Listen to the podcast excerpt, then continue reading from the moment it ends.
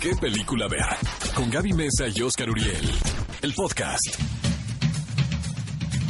Cinéfilos, bienvenidos a ¿Qué película ver? Un programa de Cinépolis aquí en XFM 104.9. Por supuesto, el mejor programa de cine en la radio, no se diga más. En este momento se está viviendo la San Diego Comic Con, así que hay muchísimas noticias, muchas expectativas y también tenemos estrenos muy interesantes que han generado bastante discusión y para eso, como siempre, el sensei, la leyenda, Oscar Uriel. Queridos amigos, es un placer que nos acompañen este sábado aquí en ¿Qué película ver? Efectivamente, en estos momentos se está llevando a cabo la Comic Con en la ciudad de San Diego y bueno, ya se habrán dado cuenta la cantidad de trailers que han estado subiendo a Sí. partir de las distintas presentaciones que hay en el Late Show.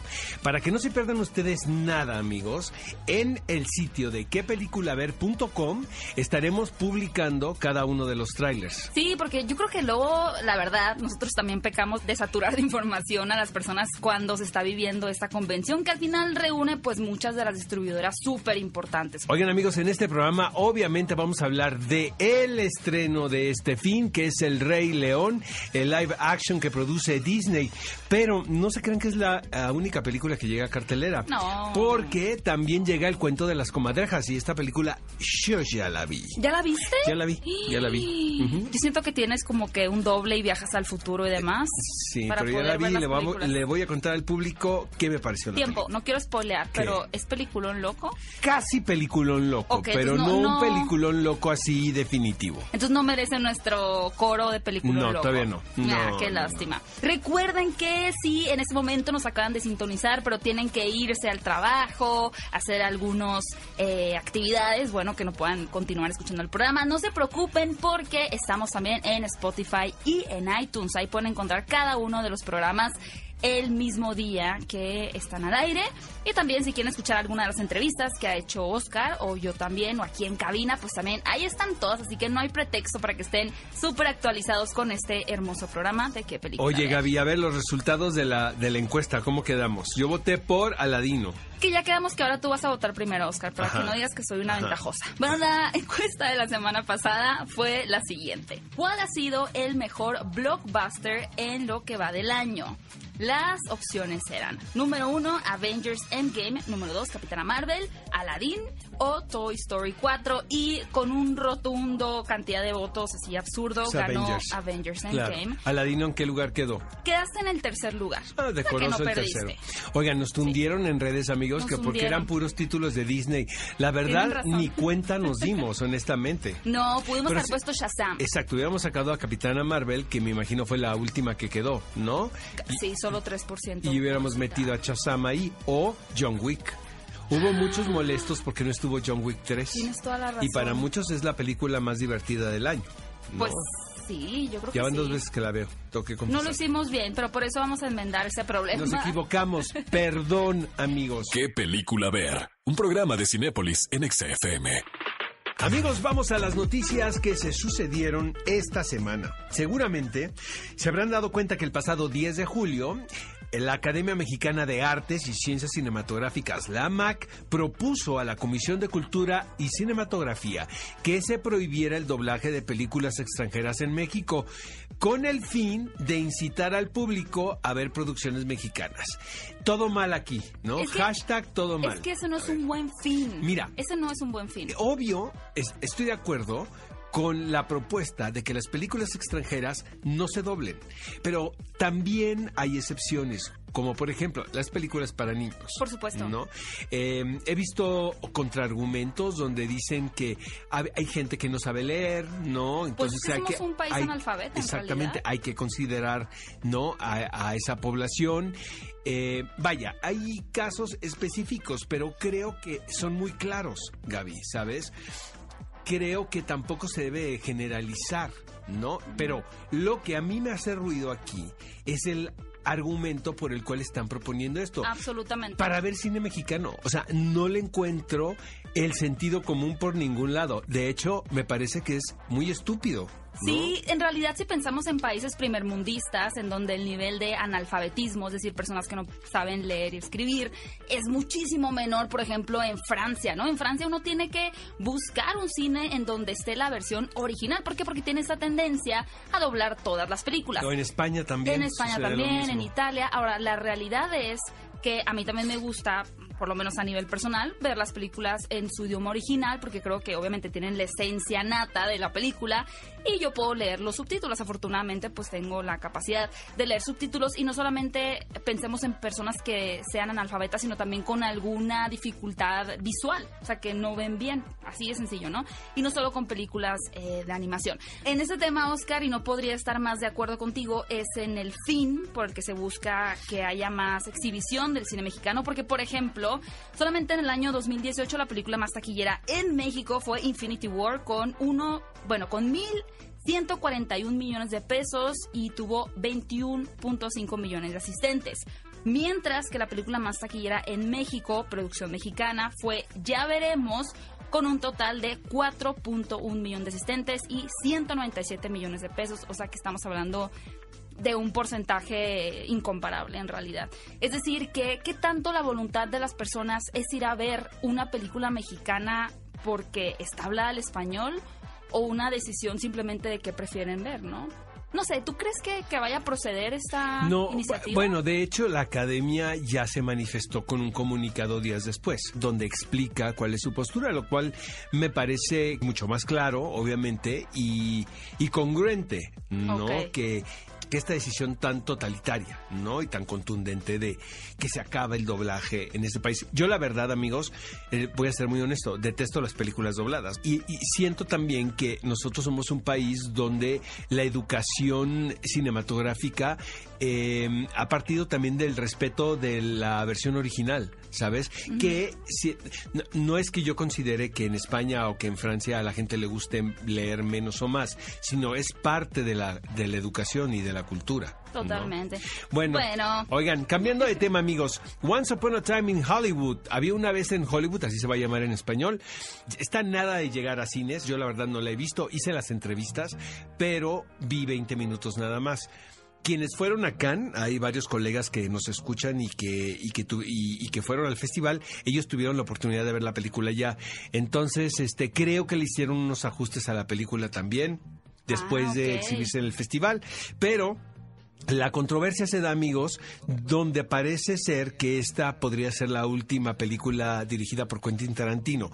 Yo en la entrevista sa- salió ese cuestionamiento Ajá, ok. y él dice que no sabe pero que él está nada de retirarse. O sea, no sabe si va a haber una película más o si Once Upon a Time in Hollywood es la última película de él. Me da la impresión que todo depende del éxito de la película. O sea, ¿En qué él, sentido? él quiere salir en una nota alta. Ah, ok. Sí, sí, ¿sabes? si la película es sumamente exitosa, es un retirarse, como dices tú, Eh, eh, con en dignidad, las nubes, ¿no? Con, dignidad, y no con la frente en alto. a Exacto. la última, con la Hateful peor. Eight, Hateful Eight, por ejemplo, ¿no?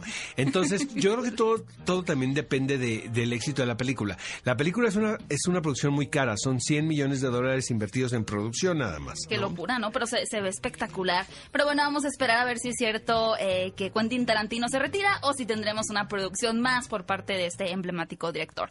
Otra noticia que también incendió un poco las redes es que ahora se está planteando que para la entrega número 25 de la saga de James Bond, la agente 007 sea totalmente eso, ¿no? Ahora una mujer que será interpretada por la Shanna Lynch. Lo que sucederá en teoría es que una vez que el personaje interpretado por Daniel Craig, quien es actualmente 007, decida retirarse de la agencia, pues alguien tiene que tomar el nombre o el, número tal cual de 007 y en esta ocasión sería tomado por una mujer. Yo en redes sociales vi muchas personas comentando que no es que estuviera sustituyendo al personaje masculino, pero yo siento que sí. Sí, yo no, tengo, se está yo buscando como el equivalente en mujer del 007. Y eso me parece una muy mala idea porque realmente, ah, ya lo hemos comentado antes, pero está esta insistencia de hacer el cambio de género, el gender swap. de querer tener un personaje icónico protagonizado por un hombre, ahora que sea mujer. O uno que era una mujer, bueno, ahora que sea un hombre. Yo no entiendo como esa necesidad de querer transformar esos iconos en lugar de dar lugar a nuevos. Y te voy a decir una cosa, también muchas veces se siente muy forzado, Es que ¿sabes? siente Siento que la forzado. búsqueda de la equidad lo que ha provocado eh, eh, es que en muchas historias se le añada algo donde no es necesario. Como dices tú, probablemente sea mucho más interesante crear un vehículo completamente distinto Sí. para este personaje, no que tenga que ser la versión femenina de la gente 007. Y que ¿no? seguramente sí lo va a hacer, porque primero se estaba rumoreando por ahí a Idris Elba, que a mí me parecía una opción fantástica, ¿no? Realmente sería el primer Bond afroamericano, y ahí era como un riesgo, por así decirlo. Pero ahora el querer meter a una mujer, aunque digan que ella no es Bond, claro que va a ser Bond. Yo creo que por supuesto que se van a querer ir por esa línea, y bueno, por lo menos yo Bueno, no es estoy el de Bond acuerdo. 25 y les voy a decir algo amigos, si hay un set cerrado, es el de las películas protagonizadas por ese personaje, así es que realmente no tenemos idea qué va a suceder. Bueno amigos, una noticia que me da muchísimo gusto es el regreso del señor Woody Allen al set de filmación. Debido a los escándalos en los que se ha visto involucrado en los últimos años, pues prácticamente las puertas de la industria en Estados Unidos se le cerraron. Eh, Amazon que tenía él un contrato muy importante con ellos, decidió cancelar, Que siempre no. exactamente, decidió cancelar el, el plan de trabajo que tenía con él. De hecho, la película que hizo, que tengo muchas ganas de ver, sí se va a proyectar en algún festival de cine por ahí, ya me contaron, pero no se sabe si va a tener distribución comercial en los Estados Unidos. Ahora, el señor de 82 años, pues sigue muy activo, la verdad, y movió influencia, contactos y todo, y está rodando su próxima película en San Sebastián. O sea, es, es el anti-Quentin Tarantino, ¿no? Exactamente. O sea, uno tiene Él como dice que- 60 películas. Pero dice, dice Woody Allen que él quiere morir en el set, tal cual, así de Tal romántico, cual. o editando alguna película. Eh, tiene un elenco muy interesante. Está Elena Naya, que es una actriz española muy querida por allá. Eh, Gina Gershon, quien es una norteamericana que hacía rato no veíamos en pantalla. Y Sergi López y Wally Shawn, entre varios más. Eh, por supuesto que pues va a ser una película sobre los conflictos de las relaciones humanas, ¿no? Con comedia y con drama. señor. Y bueno, finalmente, para terminar este bloque de noticias, les cuento que la semana pasada les dijimos a algunos de los candidatos que estaban compitiendo para convertirse en el nuevo Elvis Presley o el actor que dará vida a ese famosísimo cantante en un biopic, en una cinta biográfica. Y resulta que después de varios castings, el victorioso resultó ser el más desconocido de todos, que es Austin Butler, a quien posiblemente en un poco tiempo será más reconocida su cara porque aparecerá en Once Upon a Time in Hollywood y también en una cinta muy esperada que es The Dead Don't Die. Y la verdad es que yo vi fotos de ese actor y me parece una elección fantástica. Estuve viendo algunas entrevistas y tiene una voz como muy varonil, la verdad, como rasposa, varonil, sensual. Creo que fue un gran casting. Bueno, si, lo, feliz. si lo eligió Baz Luhrmann de entre ese grupo de Sí. actores es que seguramente le vio algo que nosotros aún no. Y seguramente pues, se va a convertir en una estrella, ¿no? Que Vanessa Hudgens sí le vio. Está con Vanessa Hudgens, ¿no? ¿Es Creo. su pareja ahorita? Según yo sí. Según yo creo que era Vanessa Hudgens. Espero no estarme metiendo en líos, amigos. Pero bueno, Bueno, amigos, estas han sido las noticias más relevantes de esta semana. ¿Qué película ver? Un programa de Cinépolis en XFM. Estamos de regreso en ¿Qué película ver? Un programa de Cinépolis y por supuesto que ha llegado el momento de hablar del estreno de la semana. No es el único, eso sí, hay que decirlo, no crean que solamente van a tener una opción para irse a Yo Cinépolis les cuento este del fin de otro semana. ahorita, ¿eh? Ah, bueno, porque Oscar ya vio el otro también. Me refiero a El Rey León, dirigida por John Favreau, quien también dirigió pues muchas de las películas de Iron Man y también, y más importante, el live action de El libro de la selva, el cual hasta este momento, para Oscar y para mí, junto con Aladdin, había sido el más efectivo, la verdad. Y miren, Pues no hemos mucha tenido controversia, ¿no? Sí. Mucha controversia. No hemos ¿no? tenido oportunidad de verla, desafortunadamente, porque ha habido mucho trabajo, muchas cosas que hacer. Estamos ansiosos por poder verla y darles nuestra opinión. Pero lo que sí sabemos es que, como dice Oscar, ha generado mucha controversia. Realmente, ya saben, esta página que mide las críticas, que las personas a veces no entienden muy bien cómo funciona este medidor que es Rotten Tomatoes, piensan que la página dictamina una calificación, pero no es así, es un promedio de varias críticas de varios medios especializados, pues le dieron un creo que era 57%. 56, o sea, po- 57. Podridito ya, Ajá, podrido. sí. Ahora, miren, ah, hay que ver la película. Creo que está de más decir si nos gusta o no nos gusta, porque la película va a ser un trancazo. O sea, era- Ah, sí. es un éxito ya anunciado desde hace mucho tiempo. Eh, lo que a mí me gustaría es que realmente fuera una interpretación un tanto personal, incluso autoral por parte de John Favreau y no una copia al calque de la versión animada. A mí la verdad me aburren las copias al calque de las versiones, los live actions de, por ejemplo, la, La Bella y la Bestia, ¿no? Que era una copia al carbón y realmente a mí me pareció aburridísima. Eh, Vengan los unfollows, no importa. Pero este siento que estaría más interesante el ver una reinterpretación de la misma historia. No les estoy diciendo, amigos, que cambien la anécdota en absoluto, porque siento que es una anécdota casi perfecta, obviamente, pues basada en el hijo pródigo, en Hamlet. En Kimba. Eh, hay muchos, re- muchas referencias clásicas alrededor de, del relato. Solo les pido que no sea una copia cuadro por cuadro de lo que ya vimos. A mí me da la impresión desde que se vio el primer avance de que justamente es lo que es y estuve escuchando algunas críticas. La verdad es que a mí, yo sé que a veces eh, con nosotros ustedes escuchan nuestra opinión y nuestra invitación es que vayan a hacer la suya, es lo más importante. Pero a nivel personal casi no me gusta leer mucho o escuchar antes de ver las películas porque en mi carácter sí me suelo predisponer, sí suelo ir como ya con una mentalidad y demás.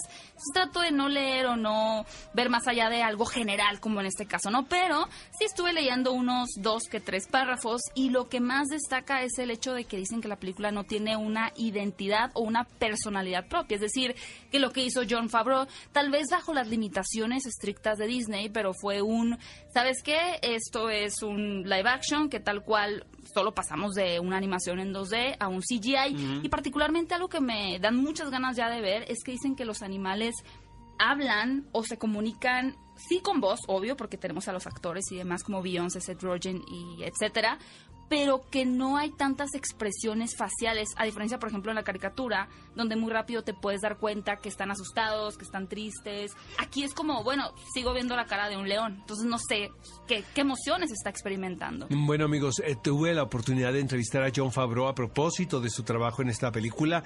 Me dice que después del el libro de la selva, él se sintió muy em, satisfecho con el trabajo, sobre todo por las herramientas que empleó en la realización que le parecen a él muy novedosas y que se enteró que, que vaya, que es un terreno que está evolucionando tan rápido, el del diseño digital, que cuando llegó el momento de hacer el Rey León, eh, a él lo que le interesó era básicamente poder hacer uso de aquellas eh, de aquellos elementos con los cuales no contó en el libro de la selva. Y que obviamente la base de esto pues es el guion original de la película animada pero el documental que él estos documentales sobre animales que eso fue lo que él estudió sobre todo. Eh, fíjate que me dijo algo como muy particular. Me dijo el punto eh, hay, hay, un, hay un avance digital que te permite ver claramente el movimiento del pelaje de los animales, ¿no? Que eso es algo muy difícil de lograr. Sí, es que ahora ya como Pero ya lo puedes tomamos hacer. Y que, y, y que eso fue el punto de partida del Rey León. Pero eso va a ser más adelante. Oigan, amigos, fíjense que llega otra película y creo que es el tipo de título perfecto para hacer la contraparte, porque es el cuento de las comadrejas. Es una película que llega de Argentina, de Juan José Campanella. Yo tuve la oportunidad de conocer a Campanella en el Festival de Cine de Baja. Pero ahora nos presenta un remake de una película setentera titulada Los muchachos de antes no usaban arsénico. Ahora él cambia el título a El cuento de las comadrejas. Y es una historia realmente fascinante. La original película, amigos, creo que es una película muy, muy buena. La verdad no la he visto, la de los 70, pero... Pero es como clásica, abrió, se convirtió de culto porque la película justo abrió en cines cuando fue el toque militar de los 70, cuando realmente la gente no quería salir de su casa y la película fue un tremendo fracaso. Sin embargo, Campanella eh, descubre esta esta película y se vuelve en una de sus cintas favoritas, muy poco vista, de hecho, en Argentina, debido a la circunstancia en la que llegó a cines. Entonces ahora prepara un hace un remake de, de esta historia que es una tragicomedia, la verdad con un sentido del humor muy ácido, entonces yo estaba muy contento y tiene que ver con eh, esta generación de, de gente de la tercera edad, que es una actriz, una diva, eh, vive con su esposo y vive con el director de sus películas y con el fotógrafo de sus películas. Entonces es una especie como de Sunset Boulevard. Sí, es lo que iba a preguntar. ¿será que Ajá. Sunset Boulevard? Y llegan dos jóvenes, un chavo y una chava, aparentemente, digo, no voy a contar nada porque eso es lo que a está querer en- comprar la casa, ¿no? Exactamente, no, pero llegan porque se hacen los perdidos. Ah, ¿no? ok. Pero luego llegan a conocer a los habitantes de la casa. Pero luego te das cuenta como espectador que las intenciones de este par de jóvenes pues son otras y realmente es quedarse con la casona, porque es una casona que está a las afueras de Buenos Aires, está semi perdida.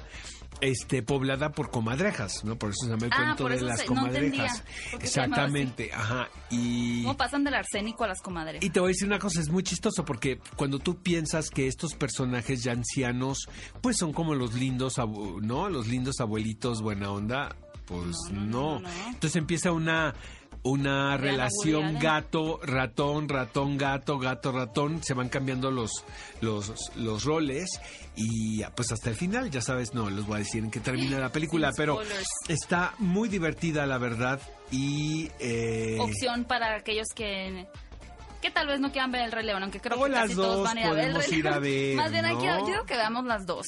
Al final, digo, falta un poquito comentar, pero sí, lo que buscan ustedes como audiencia es ir a revivir la nostalgia. Si realmente lo único que están esperando es ir a escuchar Hakuna Matata y el círculo, el ciclo de la vida y demás, pues es la película perfecta para para ustedes. Y como siempre, ya saben que Cinepolis siempre tiene sus preventas porque saben que ustedes están emocionados por ciertos estrenos, así que ya está activa la preventa para la función nocturna de Hobbs and Show y también, bueno, para el resto de las La funciones. verdad que, que qué morbo ir a ver esa película, ¿no? El Porque es un, es un spin-off. No es un capítulo más de Rápidos y Furiosos, amigos, ¿eh? Es un spin-off basado en los personajes que ya hemos visto. O sea, amigos, que no está Vin Diesel, pero está Jason Statham y La Roca. Ah, pues ya con eso. Sí, ¿verdad? Ya con eso bueno, sí cuenta. González. Y ¿no? Eiza Hay que consumir González. producto nacional.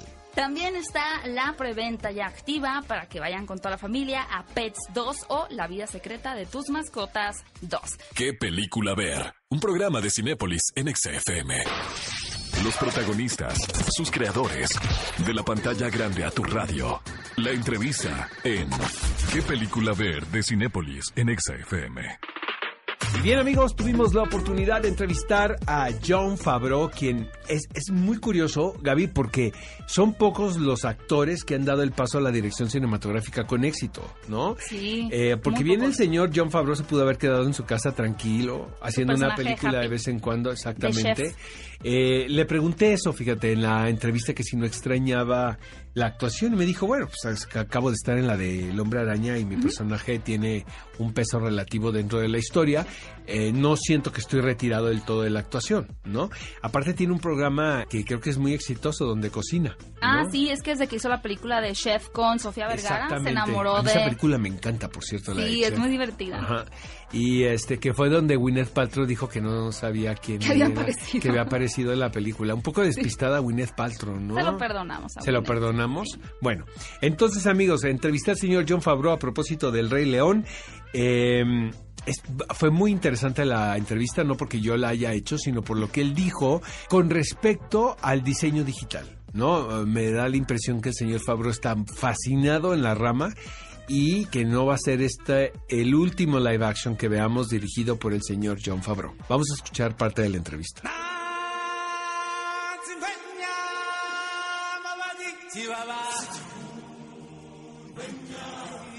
Gracias por la entrevista, John. Eh, la primera pregunta es, ¿resultó fácil o difícil aceptar el reto de dirigir El Rey León?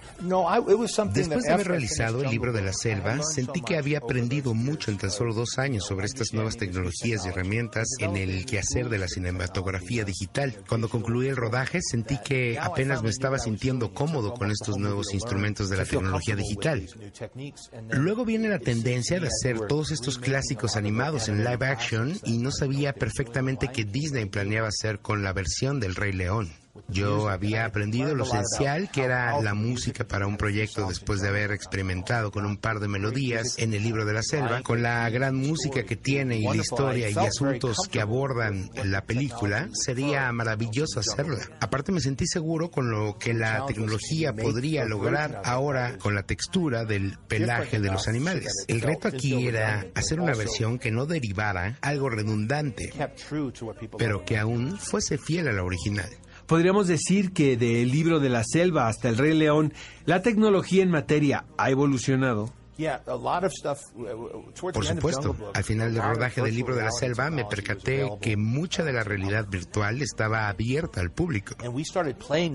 Nosotros abrimos y empezamos a utilizar esas herramientas, pero imaginé lo que podríamos haber logrado si hubiese contado con los avances en materia desde un principio. Cuando acepté la misión del Rey León, lo primero que hicimos fue una reunión para analizar los avances en el renglón, analizar las plataformas con las que contamos para hacer la película. Literalmente, construimos un videojuego de realidad virtual. Creamos un universo animado al cual ingresamos con un equipo de producción live action. Y de esa manera realizamos esta película. Como director, ¿qué encuentras de fascinante al hacer una película con estas características? Creo que cada película es distinta. El reto aquí era parecer una producción live action. Tendrían que estar al mismo nivel de las otras adaptaciones de películas animadas. En la anterior película contábamos con Mowgli, un solo elemento humano. Aquí no teníamos ni siquiera eso, por lo que no se rodó nada. Todo este mundo está animado, pero tenía que parecer que la habríamos filmado. El reto aquí era que el público viese esta película como si se hubiera realizado tradicionalmente en live action. Sin embargo, la técnica que utilizamos no tenía nada que ver con esto. ¿Cómo empiezas a trabajar en un proyecto así? ¿Qué es primero? Antes que nada, me baso en anteriores técnicas de animación para hacer un live action. En una producción animada cuentas con muchos dibujantes que diseñan escenas y storyboards y que luego mezclan todo para ver cómo funciona incluso poniéndoles música con la intención de ver una especie de resultado, esto antes de que se produzca. Lo que aprendí aquí es la planeación, es muy importante, especialmente cuando estás empleando nuevas tecnologías. Esto provoca que la visión creativa se unifique. No pierdas tiempo ni dinero. Esto te permite tomar decisiones creativas, antes de todo por lo que se ejecutan, después en conjunto, en equipo. Todo empieza con dibujantes, ilustradores, tal y como Walt Disney lo hacía. Muchísimas gracias por esta entrevista y bienvenido a México. ¿Qué película ver? Un programa de Cinépolis en XFM. Toma 5. Top 5 de películas que no te puedes perder. ¿Qué película ver de Cinépolis en XFM?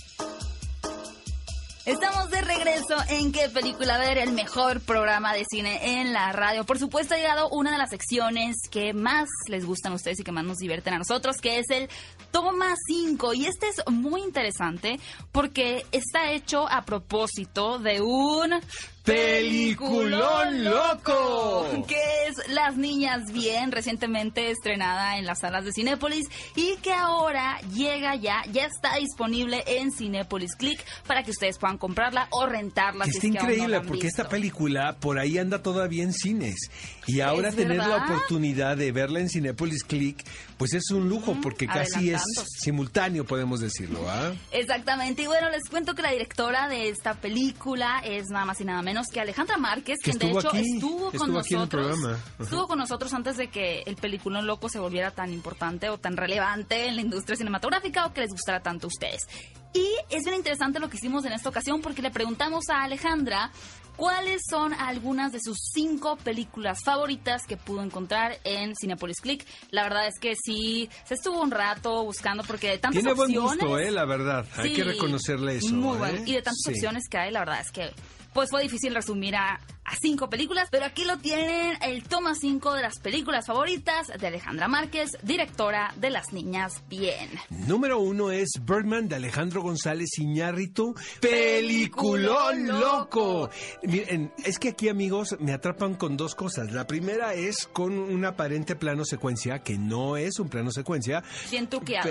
pero muy bien truqueado. De hecho, hay ejercicios donde eh, varios amigos que son muy clavados del cine me dicen dónde está el corte y dónde no. Ajá. Porque, bueno, obviamente para el espectador es imperceptible, pero ya, ya si te pones, ¿no? Este, a ponerle atención. ¿Y el otro es el teatro? ¿Lo que te atrapa? El teatro. Me imaginé. Es que qué temática. Sí. nomás cuando me dijeron, dije, no, pues ya. Yo ya a mí, a mí ya me compraron, ¿no? Porque sí siento que captura perfectamente el ambiente tras bambalinas.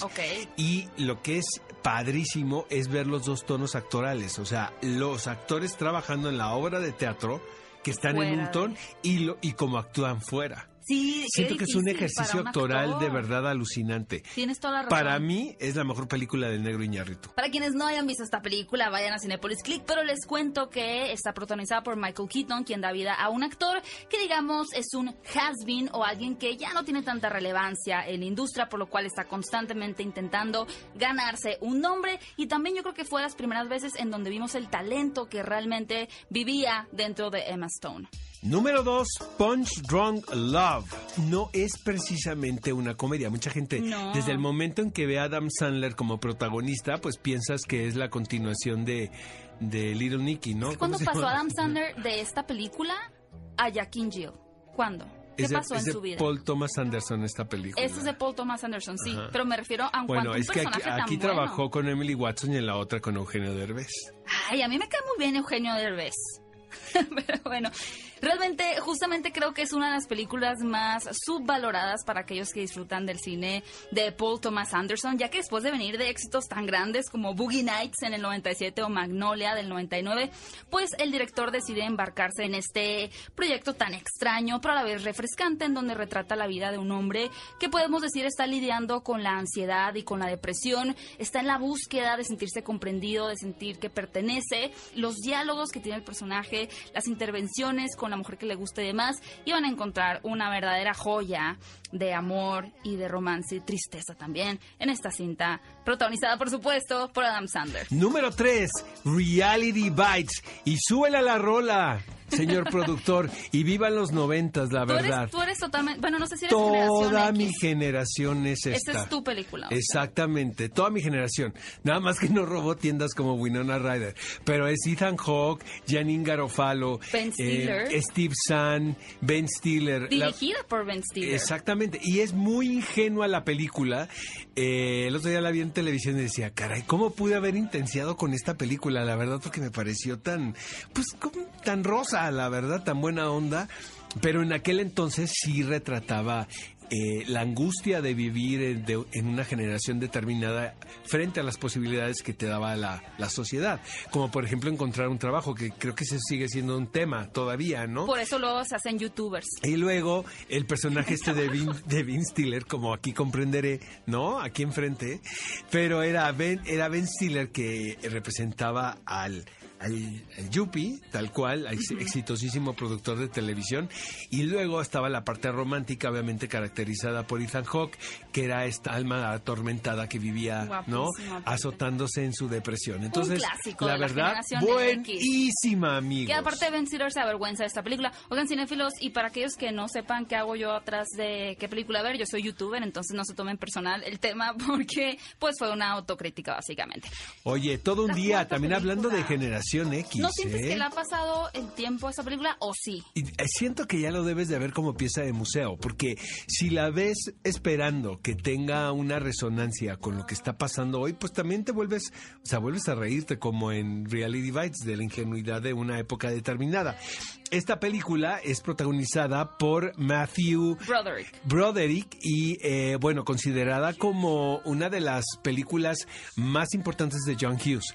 Eh, y realmente es una película que no se trata de mucho, ¿no? Más que de de un un día libre, un día libre en la ciudad de Chicago, ¿no? Sí, yo creo que más que nada la película lo que busca es explorar en este espíritu libre, un poquito inocente, combinado con rebeldía que, que tienen los adolescentes, que todo, todos hemos pasado por esa situación. Aunque yo debo decir que yo nunca falté a ninguna clase, yo soy un alma perdida en realidad. Yo por también, yo la era una depresión. hueva, la verdad. Yo iba a todas las clases. Siento, se- ¿Por qué hicimos seguramente, eso, seguramente falté algún par nada Pero más. no intencionalmente. No lo, no me acuerdo porque fue hace algunos años, ¿verdad? Pero este sí Había era gente muy que la cumplido. pasaba bien, como el personaje de Matthew Broderick en Todo un Día, que es la cuarta película de este Thomas. Bueno amigos, y la número 5, de acuerdo al gusto de Alejandra Márquez, Qué radical es el cambio. Barry Lyndon.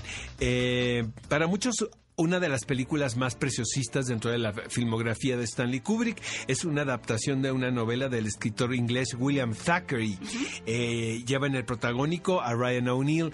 Eh, hijo, es que hay muchas cosas que decir de la peli, pero bueno, hay, hay gente que dice que Ryan O'Neill nunca ha estado tan bien como en esta película como actor, pero él tenía fama de ser un muy mal intérprete, la verdad, hasta la fecha. La gente argumenta que Stanley Kubrick precisamente vio eso en él. ¿sabes? Necesitaba a un actor que no se viera tan inteligente, o sea, que fue utilizado de una manera un tanto macabra, O sea, ¿no? que se viera medio...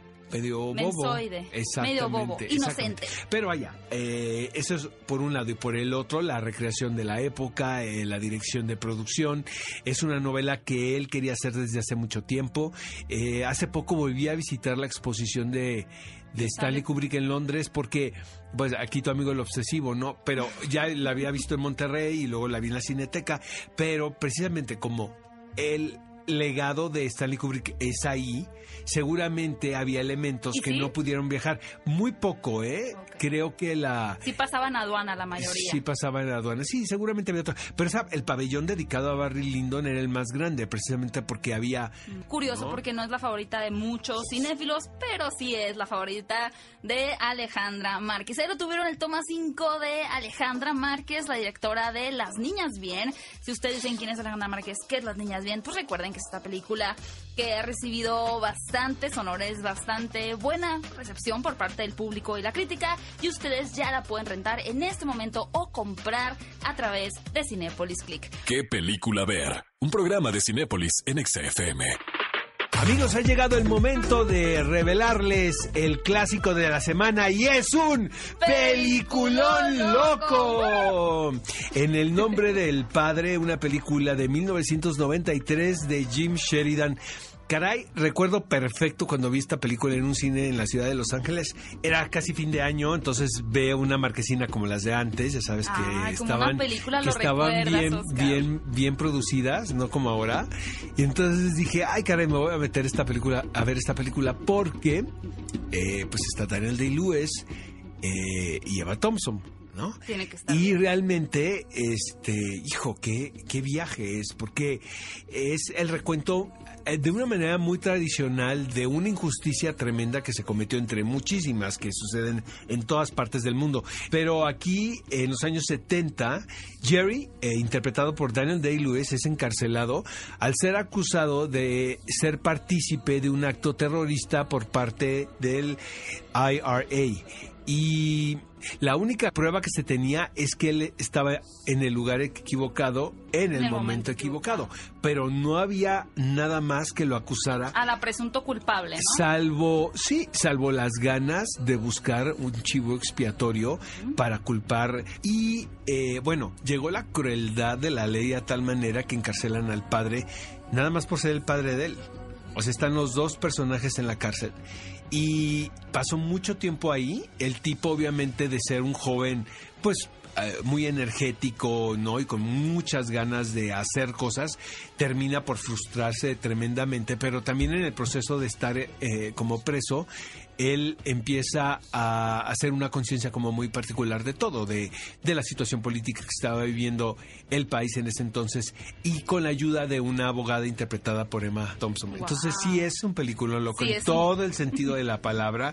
Eh, Siete nominaciones al Oscar. Exactamente. Y sí es una película muy tradicional, es muy anecdótica, pero qué manera de Jim Sheridan de captar el momento en el que se suceden estas cosas y de presentar el cuadro ¿no? y el, el panorama que se vivía a partir de este conflicto en Inglaterra. Los años 70, exactamente. Pues sí, que es un peliculón loco que ustedes no tienen ningún pretexto porque está disponible en el catálogo de Cinépolis. Click. Ya ha llegado el momento de compartirles la nueva encuesta. les va, amigos. ¿Quién va a ganar esta semana? Siento que ni tú ni yo.